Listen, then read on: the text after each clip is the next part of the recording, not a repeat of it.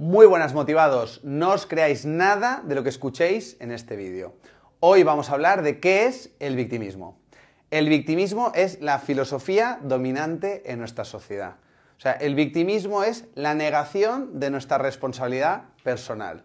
Desde el victimismo somos una víctima de lo que nos pasa, somos marionetas de nuestras circunstancias, siempre queremos que cambie lo de fuera, la culpa lo tiene siempre los demás y adoptamos una posición quejica frente a la vida.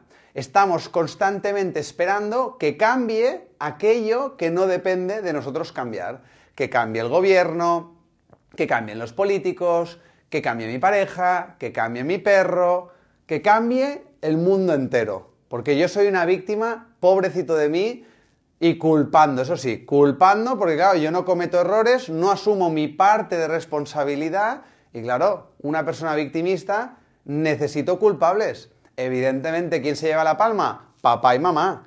Papá y mamá son culpables de todo. ¿Quién se lleva la palma? El sistema. El sistema es la culpa de todo. Y cuando ya no sé quién culpar, culpo a Dios. La culpa es de Dios, cada vez algo más abstracto, ¿no?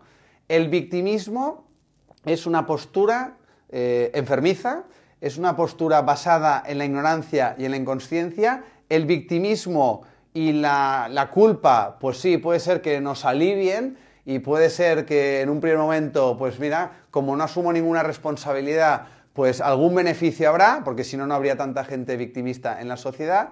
Pero lo que tiene el victimismo es que es totalmente desempoderante. Es decir, al final el victimismo te llevará a la impotencia, a la resignación, y es totalmente insostenible para las personas que verdaderamente anhelan vivir una vida plena y con sentido.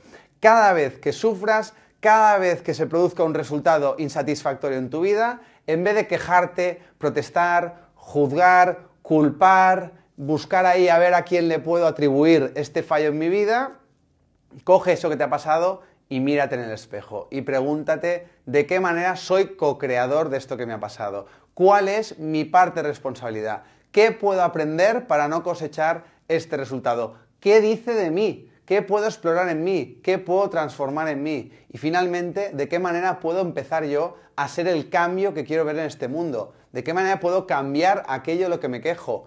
¿Cuál es mi círculo de influencia? ¿Qué es lo que depende de mí cambiar? Eso hará que poco a poco salgamos del victimismo y nos empecemos a empoderar desde la responsabilidad.